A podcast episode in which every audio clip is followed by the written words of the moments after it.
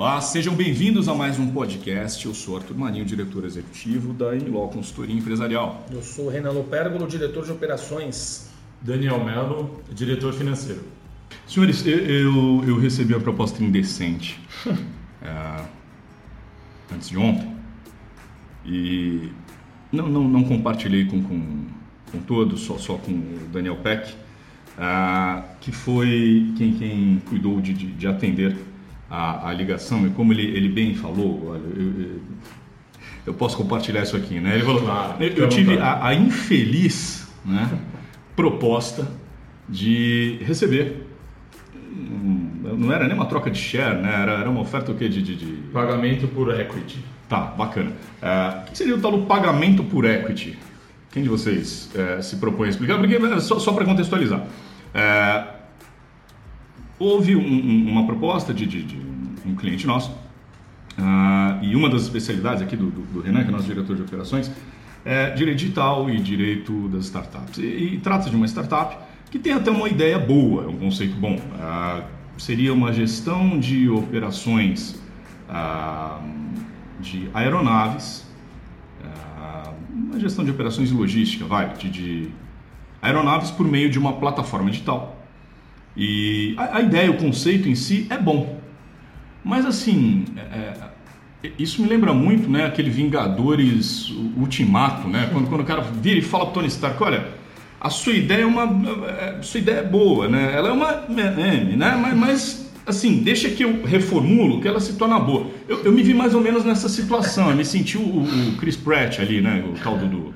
como é que ele chama lá? Star-Lord Star-Lord. né, falando pro, pro, pro, pro Tony Stark, falando pro Homem de Ferro, é, porque realmente a ideia era boa, o conceito é bom do que se pretende fazer dentro do, do- de uma malha viária que a gente já vê totalmente é, congestionada.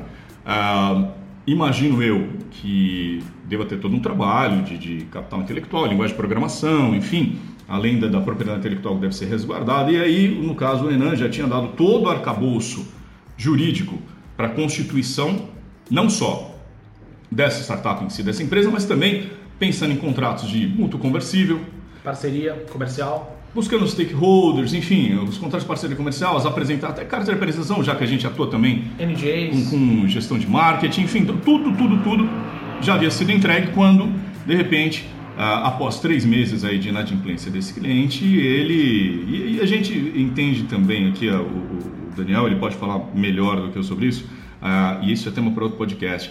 Cobrar é fácil, negociar é difícil. né? Porque cobrar é simples, você vai negativo o sujeito, passar bem, ou você protesta, o rating dele vai lá embaixo, o score também, uma hora ele paga, mas você perde o cliente. A gente tem sempre aqui a- a- a- no nosso DNA né, a intenção de entender e co-estruturar, quando o cliente permite, qual a melhor formatação para um determinado modelo, para uma determinada proposta. E aí a grande pergunta que eu deixo aqui para vocês: como eu vou aferir se aquilo é uma furada, uma roubada que eu estou entrando, ou se vale efetivamente a pena eu aceitar, porque de repente isso se torna um unicórnio amanhã ou depois. Ok, vai valer mais de um bilhão. Se me oferecem 5% disso, maravilha, obrigado. Vocês me acompanham fazendo podcast quando eu tiver, sei lá, na Costa Malfitana, tiver num veleiro em Malta, boa sorte. Vocês não me vêm aqui nunca mais, tá? Deixando bem claro. Agora, por outro lado, pergunto a vocês: como fazer para aferir de antemão se vale a pena entrar numa proposta como essa, se vale a pena ser sócio, se vale a pena ter participação ou trocar o nosso trabalho, nossa força de trabalho, nosso capital intelectual por equity, cotas, por ações, vamos colocar um termo mais eh, geral, já que nosso público é um pouco heterogeneizado. Por favor, senhores. Olha, é, é assim, em termos, acho que em termos financeiros de avaliação, acredito que o PEC consiga dar um, um parecer um pouco mais assertivo, mas em termos operacionais, que é o que me cabe e, é o que acabou me dando mais trabalho, você sabe bem, ah, a gente sabe que, que a, a principal é, é, informação que a gente precisa ter do cliente é a questão de serenidade. Por quê? Serenidade no sentido de saber negociar, saber com quem está lidando, uh, quem são os sócios, quem são os investidores anjos e mais do que isso, ter uma boa, ter uma boa, uh, ter um bom arcabouço jurídico, contratos de NDA bem formatados, uh, os memorandos de entendimento, datas certas para aportes. É, mas eu acho que tudo isso vai de encontro a uma avaliação muito bem elaborada de benchmark. Né? A gente sabe que, é, nesse caso em específico, a gente está falando de um, de um produto ou um serviço diferenciado né? para clientes, vamos dizer assim, label A, vamos dizer assim. Né? Uh, transporte de helicópteros, por exemplo, não é qualquer um que vai alugar um helicóptero. É, não pra, dá para passar o bilhete único ali. Exato. então, é, eu acho que tem que ser feita uma, uma avaliação bem, bem, bem criteriosa para saber quem é o público-alvo, qual, é, qual é a margem de retorno disso, quanto cobrar, como cobrar, é, se, é feito, se serão feitas parcerias com cartões de crédito, operações é, operadoras de crédito, PicPay agora tem tá, tá bastante alto, está fazendo é, esses trabalhos. Por exemplo, também a questão de cashback. Às vezes você cobra de um determinado produto e ganha créditos para fazer compras em outro, determinados outros setores, mas eu acho que em termos operacionais é importante ter essa avaliação um pouco mais criteriosa para saber se realmente vale a pena a gente trocar o nosso esforço, o nosso trabalho, o nosso tempo, que é o que mais vale hoje em dia, por, uma, por cotas, por, por ações de uma empresa que a gente sabe, não, não, não tem uma mínima expectativa de viabilidade. Então acredito que a gente tem que tomar um, um certo cuidado para também não entrar no que você disse que, que é uma furada. Né? Acho que o Daniel consegue dar uma, uma visão um pouco mais financeira do negócio, até para a gente ter também como outro fundamento né, de avaliação. É, antes só de dar a palavra para o Daniel, se você me permitir, por favor. É, todo cara grande é um cavaleiro tem que ser tratado com educação, não é questão de medo, é questão de respeito né, por esse homem que tem dois metros e um de altura. O, o, e, claro, pela nossa amizade de mais de 10 anos.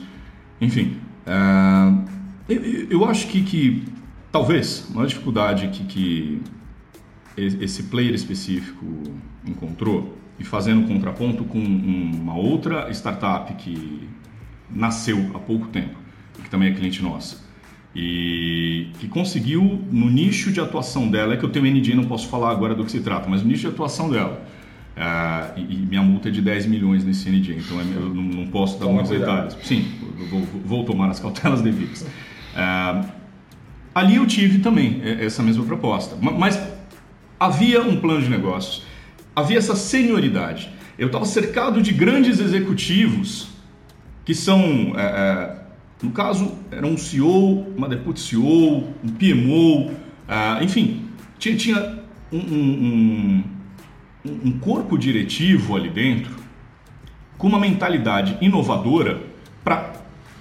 tirar os agentes intermediários de comércio do mercado ou plugá-los numa plataforma para que eles pudessem maximizar a produção usando geolocalização. É, então não, não, não, deixava de ser, aspas, uma uberização uh, de, de, um outro nicho de mercado. Mas foi algo tão inteligente que ali uh, eu trabalharia, para ser muito sincero, de graça. Não, não, não faria questão de receber honorários para fazer o meu trabalho, porque é, você se sente parte daquela fermentação de ideias e quando você está eu costumo dizer, né? É, quando você é a pessoa mais inteligente da mesa, você está na mesa errada. Ali, graças a Deus, eu não, não sou. Então, foi, foi algo muito rico, é, é, o que até aqui eu, eu, experienciei e até por isso, né? Resolvi fazer o, o meu mais recente MBA aí é, na PUC em, em é, Data Science, Data Mining, Artificial Intelligence, Big Data, enfim, é, tudo isso voltado para negócios. E aí eu acredito que talvez essa seja a principal falha. Não, não houve né, uma análise SWOT, não houve um, a utilização do campo de modo, não, não teve nada. E, São, e são operações que são tão boas que, que demandam quase nada de, do, do, departamento jurídico, por exemplo. Que, que, a operação se toca de uma forma tão, tão, tão estruturada que, que o arcabouço jurídico ali vai ser pequeno, né? são poucos detalhes. É, né? Também quem faz bem feito faz uma vez só, né? não, não, não, não, fazendo uh, de forma alguma aí um, um um jabá? É, mas não, mas é, é verdade. Eu, eu, eu, de fato, é, a sua competência e a sua qualidade técnica muito acima da média, sabe disso. Sou teu fã incondicional, até por isso.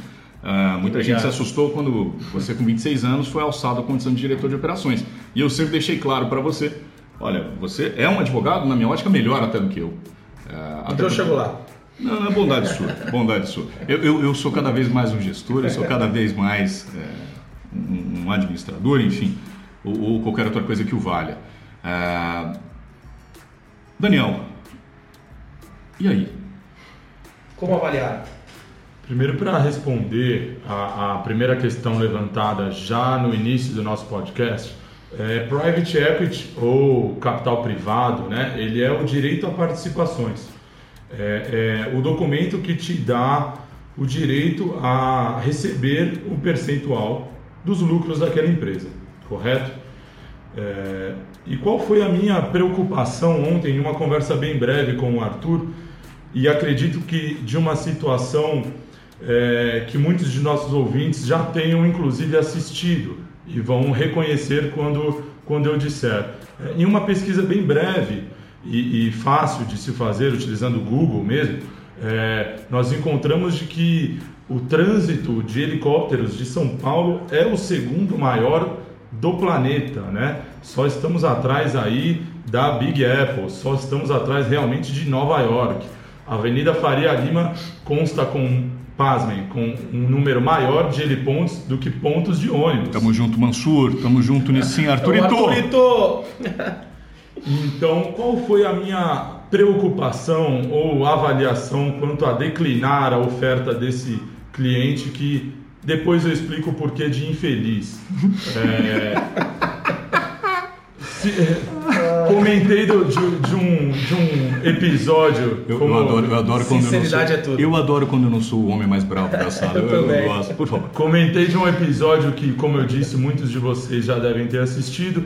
E disse assim, mas irmão, né? Porque é o nosso trato aqui dentro. É, se nós estivermos sendo chamados ao dormitório de Mark Zuckerberg, como aqueles oito indivíduos foram, onde cinco deles levantaram e disseram: Mas você está louco, Mark, isso não tem futuro. E felizmente um dos três que ficaram era um brasileiro, conhecido, tenho certeza por todos vocês. Hoje são três bilionários. Um abraço, né? Edu. Quando Mark Zuckerberg sendo o primeiro, o, o, o homem mais jovem a chegar à quantia de um bilhão de dólares, né?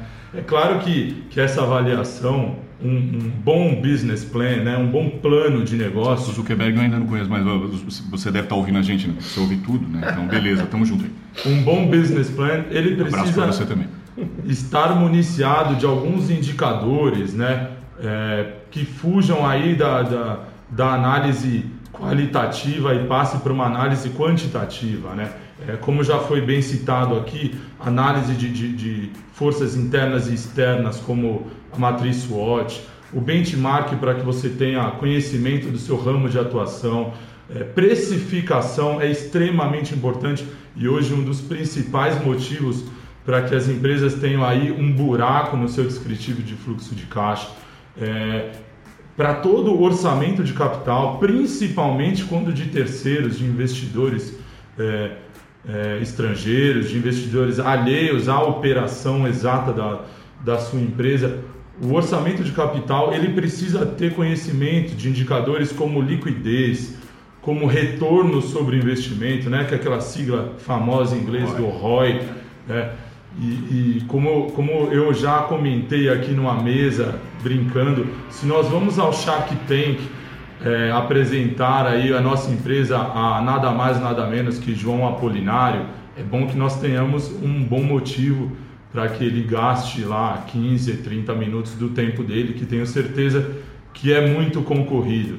Então, quando um cliente não nos apresenta uma, um, um ambiente ou uma governança corporativa que demonstre certas preocupações como essa, é, eu fico realmente tranquilo aí em dizer, em avaliar a proposta como infeliz, com perdão da palavra, porque é, é difícil realmente, mesmo com um mercado que parece próspero, é difícil de acreditar que uma empresa tão aquém desses requisitos primários aí para que se tenha sucesso né, no empreendedorismo no cenário brasileiro é, seja competente ou alcance aí o sucesso, mesmo que de forma é, à sorte, né? Então foi baseado nisso a minha análise e, e, e categorização com esse adjetivo tão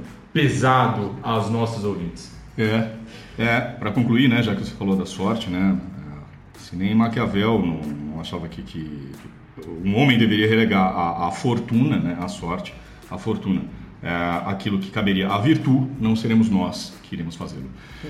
Mais uma vez um prazer estar aqui com vocês. Obrigado a todos aí que participaram. Uh, mandem perguntas, dúvidas, sugestões de temas de podcast para as nossas redes sociais ou pelo e-mail contato@mlconsultoria.com. Uh, ah, nosso Instagram arroba am.lol e nas redes sociais, principalmente o LinkedIn, vocês vão encontrar bastante material aí e bastante insatisfação do Daniel Peck. Obrigado a todos. Sempre um prazer falar com os nossos ouvintes. Aguardo todos vocês em uma próxima. Um abraço.